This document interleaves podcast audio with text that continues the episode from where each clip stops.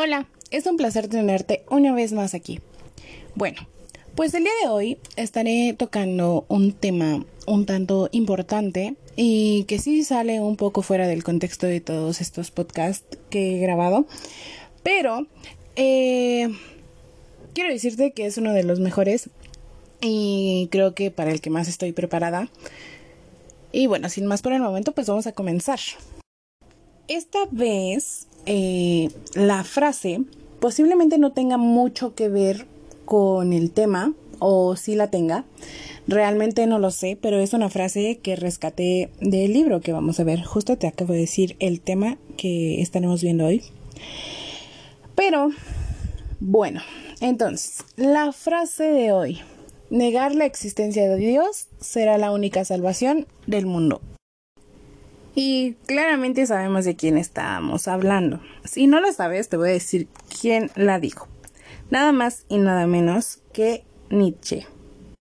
Bueno, ¿por qué eh, la frase? Porque este filósofo, este escritor, esta persona que hace tristemente mucho tiempo no está con nosotros.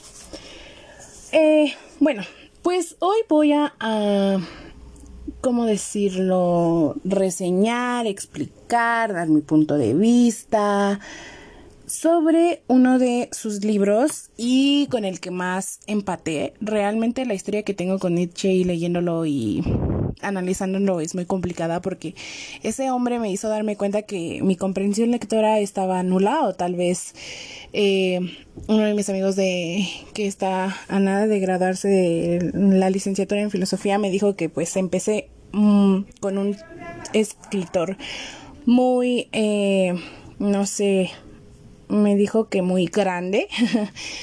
Tal vez porque a él también le gusta mucho a esta persona pero eh, quiero pensar que fue porque empecé de lleno con un tema que en el cual era nuevo, no es literatura tradicional y la que estoy acostumbrada a leer, por eso me costaría tanto trabajo, pero realmente mi, mi comprensión de lectura estaba súper nula.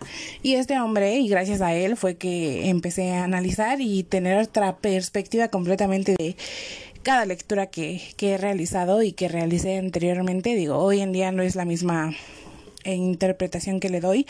Pero, eh, pues nada, vamos a comenzar. El tema del día de hoy es el anticristo. Es uno de sus libros de Nietzsche y nada, puedo decir que es uno de mis favoritos. Tengo un top, así que este está dentro de los cinco que más me gusta de él. Eh, digo, tampoco he leído cinco libros de él.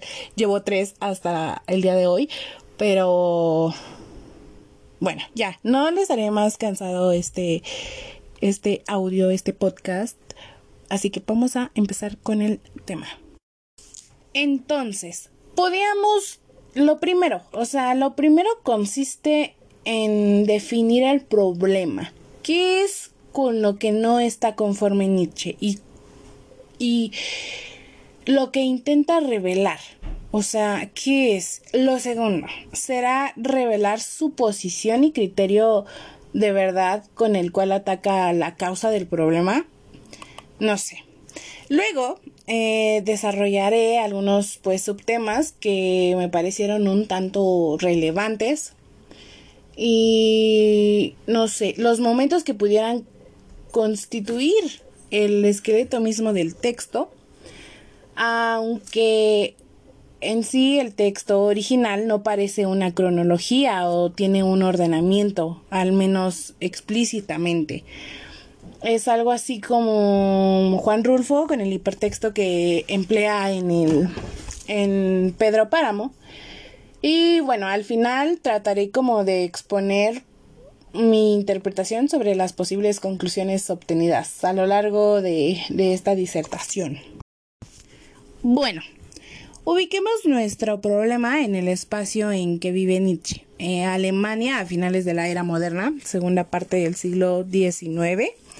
Él dice estar en un estado de lucidez en el que ha encontrado la verdadera felicidad. Pocos como él han salido de la gran confusión en que vive el hombre moderno. Y aquí les quiero hacer un paréntesis. Voy a estar citando y voy a mencionar los capítulos de donde saqué estas pequeñas frasecitas, párrafos, líneas. Así que esta es la primera. Un espectáculo muy doloroso y muy triste es el que surge ante mí.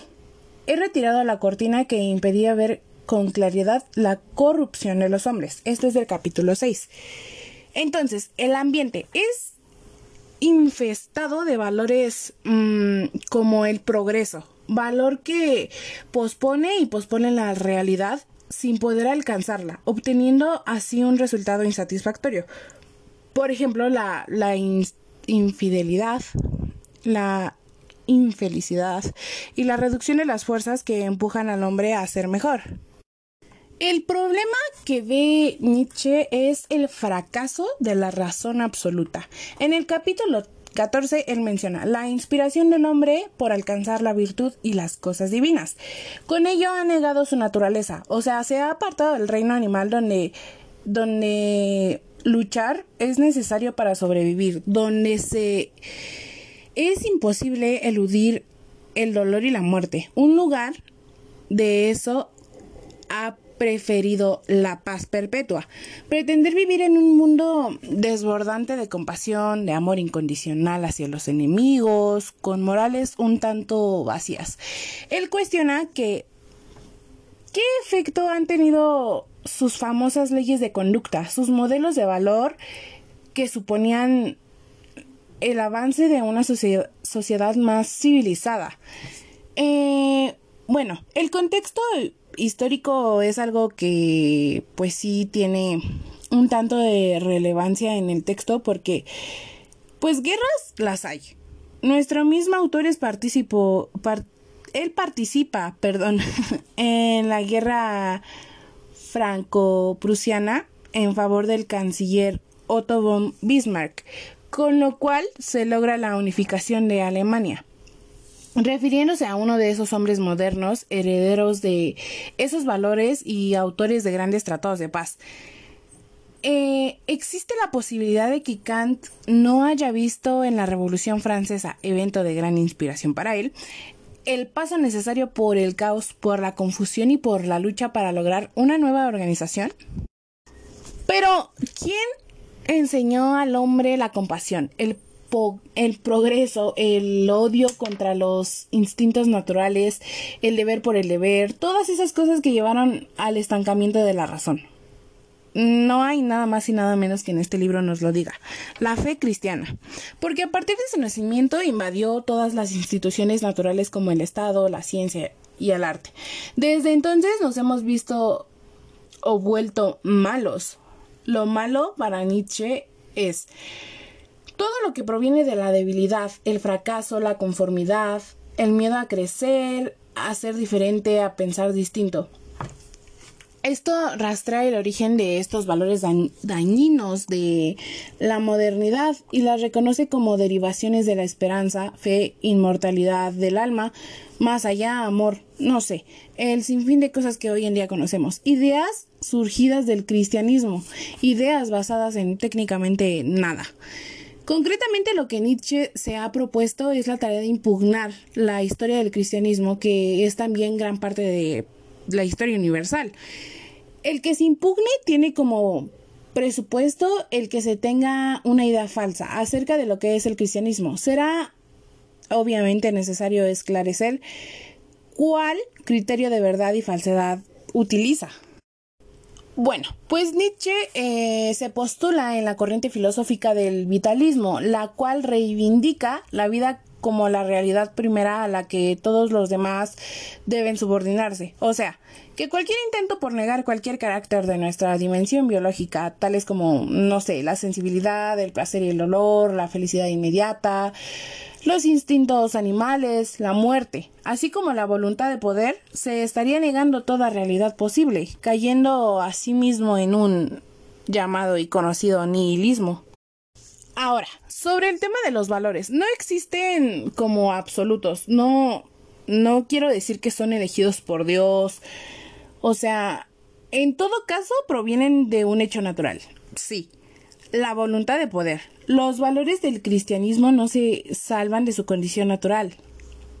Aquí tenemos a los padres de la Iglesia, los teólogos y los sacerdotes. No pueden evitar estas ansias de poder, el cual disfrazan bajo pintorescas figuras de paz y de amor. El origen de su levantamiento contra el tipo de hombre natural, fuerte, inteligente, con un tanto de las mejores cualidades, nace de su frustración. Por eso distingue Nietzsche a esta moral como una moral de resentimiento. Decimos, está bien, es natural que participen en la lucha por el poder, pero no en la manera en que ellos lo hacen. El suyo es un juego sucio, por así decirlo. No sabemos reconocer el triunfo ni el fracaso. Su ganancia se debe a un fraude que se hacen ellos mismos y a la humanidad. Es un atentado contra la verdad. Ah, la razón es sustituida por la fe y evaden la mirada a la realidad, a la naturaleza, a las distintas formas de pensar y nace la intolerancia por la incomprensión. Si vemos este libro bajo no un lente histórico y psicológico, podremos ver el origen de ese Dios moralizador, que hace la visión entre lo bueno y lo malo, calificando como bueno lo irreal y como malo lo, natural, lo existente. La rara correspondencia que acabo de mencionar eh, de lo bueno con lo irreal y lo malo con lo natural depende, en última instancia, de la incompatibilidad de la fe y la verdad. En términos naturales, hay una necesidad que tiene el hombre tanto de un dios del mal como un dios del bien. Porque dice Nietzsche, ¿qué interés podría tener para nosotros un dios que no conociera la cólera, la venganza, la envidia, el sarcasmo, la astucia y la violencia? Esto fue del capítulo 16. Bueno, pues todos los aspectos del dios malo son naturales. Sin él, mm, nos volveríamos unos indefensos en el mundo entero. Eh, porque nos aplastarían, o sea, no tendríamos aptitudes para sobrevivir ni para perseguir la fuerza que nos hace evolucionar. Nietzsche tiene esta carga teórica del evolucionismo. Eh, su concepción de la vida depende de la lucha y la supervivencia del más apto. Algo así como Charles Darwin. Eh, por lo cual es ridículo negar la violencia natural sin la cual ni siquiera habríamos llegado a ser lo que hoy en día somos. Y si lo hacemos, también estamos negando nuestra, nuestra existencia. Entonces, cuando se derrumba una nación, ¿qué sucede? El Dios bueno se queda solo. Ahora simplemente hay un buen Dios, un Dios que ama al prójimo, a los enemigos, no hace el amor incondicional, el Dios de todos y cada uno de los hombres. Se vuelve un Dios íntimo. Eh, los practicantes de esta religión se abstraen de la realidad y se encierran en sí mismos, porque ya no dependen de nada de lo externo y no necesitan a nada ni a nadie opuesto, son incondicionales, no reconocen ya la realidad. Nietzsche lo, lo describe como una especie de trastorno psicológico, porque no son capaces de soportar el dolor, por lo tanto lo niegan, y esta operación los arranca de su naturaleza. Aquí comienza a falsearse todo, porque pues sigue existiendo ese afán por dominar natural en el hombre. Bueno, la historia nos revela que Jesús constituyó una figura revolucionaria que se rebeló contra los buenos y los justos, contra toda la jerarquía de la sociedad, no contra su corrupción, sino contra la clase superior de hombre, contra el hombre privilegiado. Así dice Nietzsche en el capítulo 27. En realidad fue un prisionero político. Estaba ganando gran cantidad, pues seguidores de clase más desprestigiada y los romanos, quienes veían venir una guerra civil, lo encarcelarían. A todo esto dice que creyó morir por los pecados de la humanidad, cuando en realidad murió por los propios. O sea, se trataba de un conflicto pues de intereses políticos, pero él de verdad creyó que su causa era el amor. Vamos a decir que quienes aprovecharon la imagen del Salvador para volverlo un instrumento de poder. Aquí tenemos el claro ejemplo de los padres de la Iglesia. Ellos se encargaron de distorsionarlo. Tengamos una referencia sobre la verdadera historia de Jesús. Esto surgió cuando su pueblo Israel se hallaba bajo la dominación romana. Para los habitantes era un estilo de vida oprimido. La ley y disciplina externa caía muy pesada en cada individuo. ¿Cómo puede sobrellevar uno una existencia como tal. O sea, Jesús debió buscar algo que restara esa sensación que hacía insoportable vivir. Lo que debe ser resorte de la vida humana no es la virtud, el apego al deber, la obediencia a la ley, sino el amor. Si bien respeta la religión y a la moral negaba tangentemente que fuesen consideradas como las verdaderas por excelencia. Primero está la libertad ante toda exigencia, y lo único necesario para él era vivir en el amor desinteresadamente. Los sacerdotes que llevaron a cabo la farsa literaria de las Sagradas Escrituras lo convirtieron en fe, aquel amor desinteresado que se suponía que fuera un móvil de vida, lo que antes era desinteresado, ahora tiene un interés absoluto, la salvación, el más allá, algo que se impone frente a esta realidad y que le quita peso a la vida. Ya no nos sirve como un móvil, por lo contrario, detiene el ritmo natural para contemplar lo divino. Yo no podría estar más convencida del ateísmo antropológico de Nietzsche, porque él considera a Dios no como un ser sobrenatural. Esto no existe en el vitalismo. No es más que una mera proyección del hombre, lo que su voluntad desea hacer. O sea, es como un tipo de prototipo guía que las sociedades deben imitar porque pues está bien lo que él hace. En el anticristo a él no le interesa saber o descubrir mínimo la esencia de Dios. En su debate con el cristianismo no está definiendo un Dios frente a otro, porque sus características se sacuden, pues se adecúen más a, al ser divino, ni tampoco sobre cuál papel es el que ha dado al hombre en el mundo. Es decir, o sea, nuestro lugar frente a las demás cosas. Lo que nos interesa es proponer un Dios prototipo que le convenga más al hombre, que alimente su poder y y refuerce sus cualidades. En el capítulo 3, Nietzsche dice que el problema que me interesa destacar aquí no es el lugar que tiene que ocupar el humano en la escala de los seres vivos. El hombre no ocupa ningún lugar como si fuese cualquier cosa. Él es un fin en sí mismo. Él es el primerísimo en todo, sino qué tipo de hombre debe formar. ¿Cuál es el hombre que queremos forjar como el más valioso, como el más noble y como el más seguro para el mañana. También podemos observar que tiene un punto de vista psicoanalítico del fenómeno religioso cristiano. O sea, porque pues fue nacido del temor al sufrimiento como un efecto psicológico que nace del instinto no de autoconservación. El querer anular todo lo desagradable, lo malo y lo bueno se distorsiona. Niega toda clase de confrontación, niega a los enemigos. Y lo vemos claro en el capítulo 30, porque él escribe, considera que puede ser feliz y sentir placer en no oponerle resistencia a nada ni a nadie, ni a la desgracia, ni al mal. El amor tiene que ser su única posibilidad de conducirse en la vida. Esta forma de, defenderse de los males, eludiéndolos, haciéndolos pasar por fantasmas y considerándolo bueno como una única realidad, claro está que es distorsionada, es una conducta típica de la etapa infantil, afirma Nietzsche. Porque en el capítulo 32 él dice que la fe es un sentimiento infantil, que se da en el espíritu, no es una conquista difícil que requiera un gran esfuerzo. Es un estado de ánimo que se ve solo del lado positivo de las cosas. Este estado adolescente e inmaduro, propio de los organismos no desarrollados. Bueno, en conclusión, yo creo que la impugnación de la historia del cristianismo exhibe únicamente factores no más que psicológicos y políticos. Por una parte, el origen de todas las ideas abstractas, signos como el más allá, la virginidad, el reino de los cielos, una alma eterna, la esperanza, expresan no más que vivencias íntimas, una realidad psicológica e imaginaria como defensa del dolor que provoca el estado natural de las cosas.